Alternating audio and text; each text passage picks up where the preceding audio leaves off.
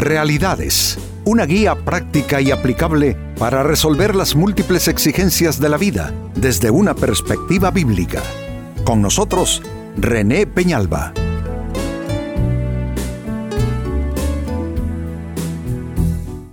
Amigos de Realidades, sean todos bienvenidos. Para esta ocasión nuestro tema, una visión nublada.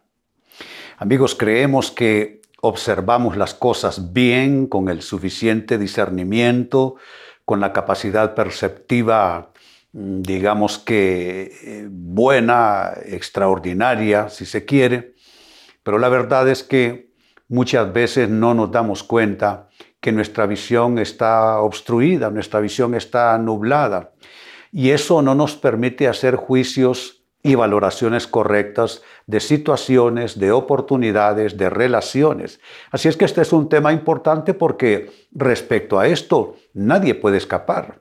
La verdad es que todos tenemos periodos buenos y malos a este respecto. Hay temporadas en nuestras vidas en las que tenemos eh, claramente nuestro discernimiento bien, vamos, afinado, digámoslo así hay completa lucidez, hay serenidad en nuestra manera de ver las cosas, hay desapasionamiento. Pero en otras ocasiones, eh, oscurecida nuestra visión por distintas, yo diría que experiencias, emociones que a veces no están del lado nuestro, nos van oscureciendo la vista. Pues amigos, con esto tiene que ver nuestro tema, una visión nublada. Al respecto Jesucristo habló y es interesante lo que él dijo. Se encuentra en Mateo capítulo 6, versículos 22 y 23. Dice él, el ojo es la lámpara del cuerpo. Noten que esta es una afirmación sin mucho protocolo, sin rodeos, sin adornos. La el ojo es la lámpara del cuerpo. Significa no tu ojo físico necesariamente, sino tu ojo espiritual. Y si es una lámpara, tiene la capacidad de alumbrarte. Entonces sigue diciendo, por tanto, si tu visión es clara, todo tu ser disfrutará de la luz. Pero si tu visión está nublada, y con eso tiene que ver nuestro tema, todo tu ser estará en oscuridad. Si la luz que hay en ti es oscuridad, qué densa será esa oscuridad está básicamente diciendo que dependemos del ojo nuestro, es la capacidad perceptiva, la capacidad de observar la vida, de valorar las cosas y que según nuestro ojo esté bien o mal, esté clara nuestra vista o nublada, así lo que tendremos nosotros será tinieblas o luz. Por supuesto que una vida iluminada es una vida en paz, una vida donde las decisiones son correctas, una vida donde hay esa capacidad de interactuar correctamente con todo lo que va eh, surgiendo a nuestro paso. Pero una vista nublada nos puede hacer tropezar en cualquier momento y hasta en la más, eh, eh, hasta en el tropiezo más minúsculo no debido al tamaño del tropiezo, pero debido al problema de la visión. Entonces, esto nos habla en términos espirituales eh, respecto a tener entonces nosotros que cuidar esa visión espiritual no sea nublada. Ahora, esta escritura entonces nos lleva a una pregunta que es razonable y es, ¿qué hace nublar tu vista? ¿Qué hace que tu vista sea turbia o poco clara? ¿Qué, serían los factores, los elementos que intervienen para que nuestra visión sea nublada? Atención a las siguientes respuestas. Hace nublar tu vista, la hace turbia, poco clara. Número uno, cuando estás viendo a través de la amargura y del resentimiento. La amargura y el resentimiento son pesados espejuelos, amigos que en lugar de hacernos ver las cosas tal y como son, terminamos viendo las cosas tal y como somos nosotros en nuestros sentimientos y emociones enfermizos, obviamente, de amargura y de resentimiento. Y pongo juntos la amargura y el resentimiento porque están emparentados. Una persona que está amargada eh, eh, está mm, canalizando esa amargura hacia algo en particular, una circunstancia, y hacia personas en particular también. Una persona amargada que tiene ese resentimiento. Eh, ¿Cómo es que se familiarizan amargura y resentimiento?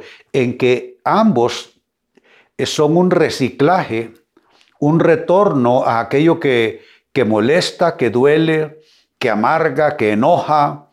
Entonces, eh, por eso se llama resentimiento, es un, eh, es un retorno a la misma emoción negativa, al mismo sentimiento negativo y esto va produciendo amargura en el corazón. Obviamente el término amargura denota falta de dulzura, ¿no? Y la dulzura tiene que ver con, con una vida amable, una vida eh, mm, eh, positiva, una vida alegre. Pero una vida en amargura es una vida que está en tinieblas. A la persona en amargura obviamente todo le sabe amargo, no hay situación que le complazca ni persona tampoco. Y la amargura definitivamente enturbia la visión de la vida. Para las personas amargadas no hay nada bueno ni hay nadie bueno, porque la amargura hace que se vea la vida de esa manera. De ahí pues que hace nublar tu vista cuando estás viendo a través de la amargura y a través del resentimiento. La amargura, antes de abandonar, este aspecto, la amargura tiene que ver básicamente con dos experiencias, o es una experiencia de pérdida, que produjo amargura o una experiencia de fracaso, que la persona en amargura culpa a alguien, por lo general, y cuando se trata de culpar, los humanos somos capaces de culpar a Dios mismo. Número dos, que hace nublar tu vista, ver a través de inseguridades, miedos y prejuicios. Vaya compañía la que junté aquí, inseguridades, miedos y prejuicios. Estos tres se intercalan. La persona insegura obviamente es temerosa y la persona temerosa e insegura eh, ha acumulado una serie de prejuicios, que son los prejuicios, ideas anticipadas acerca de las cosas que suceden, de las personas. Entonces el prejuicio es vinculante con esa inseguridad y con esos temores.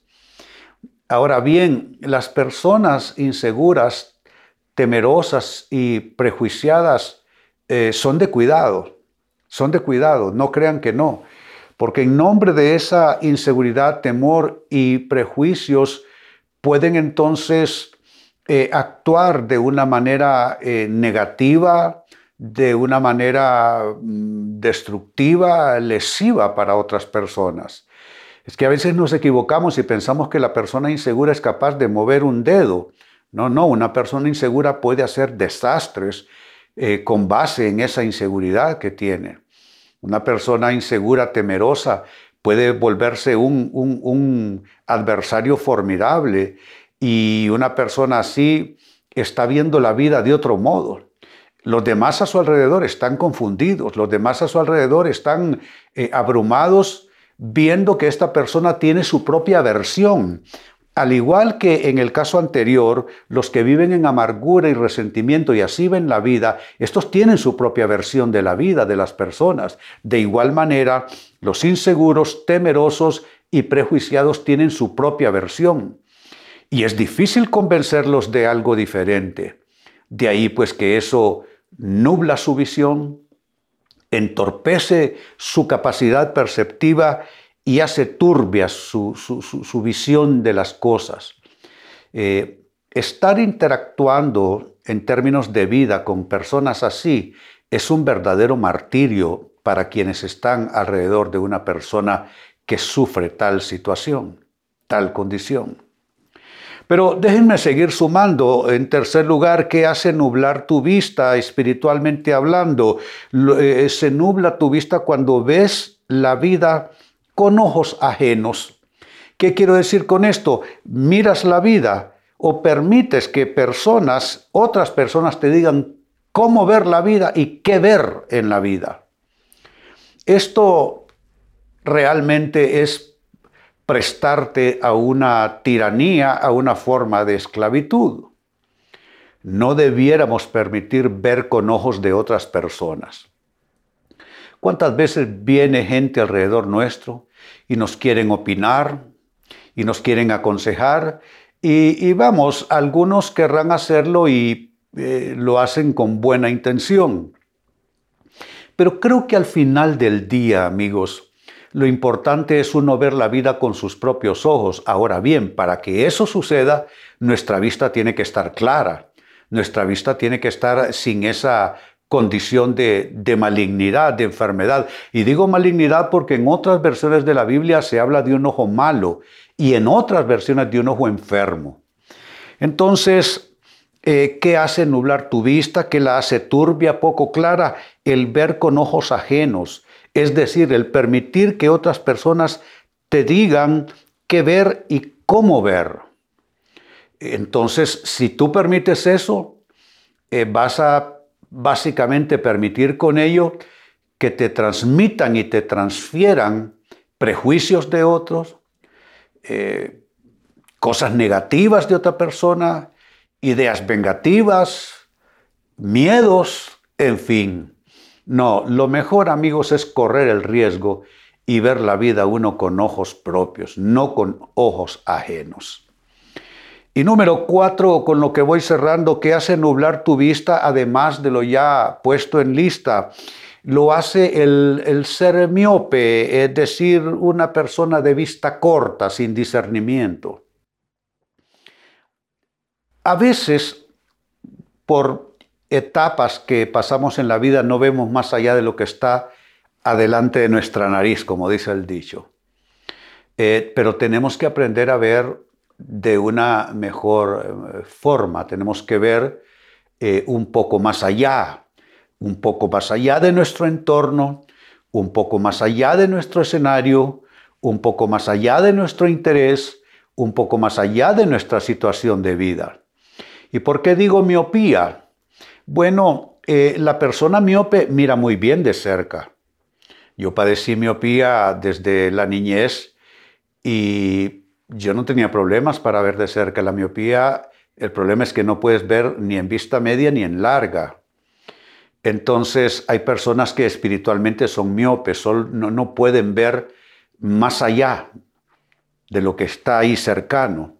Entonces carecen de discernimiento, carecen de una capacidad de ver el cuadro completo. Hay cosas en las cuales solo están viendo sombras, imágenes eh, mezcladas, eh, confusas, difusas. Eh, eso es la miopía. Espiritualmente sucede igual. Hay personas que viven en un, en un entorno de confusión. Les falta discernimiento, les falta una vista fina para poder discernir entre lo bueno, lo malo y lo feo en términos de situaciones, en términos de personas. No logran discernir ni ver claramente los riesgos donde están y tampoco las oportunidades. Así es que esta es una condición muy seria, amigos, que puede dejar a una persona prácticamente sin alcanzar sus objetivos de vida. Pues bien, leía al inicio del Evangelio según Mateo capítulo 6, versículos 22 y 23, dice Jesús, el ojo es la lámpara del cuerpo. Por tanto, si tu visión es clara, y esa debe ser nuestro, nuestra meta, todo tu ser disfrutará de luz. Pero si tu visión está nublada, todo tu ser estará en oscuridad. Si la luz que hay en ti es oscuridad, qué densa será esa oscuridad. Eh, está diciendo que si tu visión está nublada, tu vida entera está en tinieblas, tus relaciones en tinieblas. Estás en tinieblas, no logras discernir tus oportunidades y diferenciar oportunidades de riesgos grandes. Vas a ir tropezando porque una persona con su vista mm, atrofiada no sabe bien por dónde va. Lo mismo pasa espiritualmente. ¿Y qué te lleva a esa condición? Dijimos que hace nublar tu vista, que la hace turbia y poco clara. Al menos hay cuatro condiciones que tendrás que tomar en cuenta. Uno, ver a través de la amargura y el resentimiento. Eso nubla tu visión. Porque estás viendo a través de ese pesado, oscuro, sucio lente de la amargura y el resentimiento. Dos, ver a través de inseguridades, miedos y prejuicios que esos tres parecen ser una cadena que siempre los eslabones van juntos. La inseguridad es vinculante con el temor, la inseguridad y los temores son vinculantes con prejuicios que la gente se va formulando a base de esos temores e inseguridades. Tres, también nubla tu vista el ver con ojos ajenos. Cuando miras a través de otras personas, no puedes permitir que la opinión, los criterios, los prejuicios, los miedos, las luchas, la envidia de otras personas te haga ver la vida así. Tú no puedes ver con ojos ajenos, no puedes permitir que otras personas te digan qué ver y cómo ver lo que está a tu alrededor. Y cuatro, finalmente hace nublar tu vista eh, una condición de miopía, es decir, eh, ser de vista demasiado corta. Eso te resta discernimiento y obviamente nunca vas a poder ver hacia adelante. Solo vas a poder vivir en el inmediatismo del hoy, lo que tienes enfrente de tu vista, pero no vas a poder desarrollar una visión de vida que involucre un proyecto de vida. Esto es la capacidad de ver a, dónde uno quiere llegar en términos de metas. Amigos, con esto cierro el tema, de igual manera me despido. Y les recuerdo que nuestro enfoque de hoy ha sido titulado Una visión nublada. Hemos presentado Realidades con René Peñalba. Puede escuchar y descargar este u otro programa en rene-penalba.com.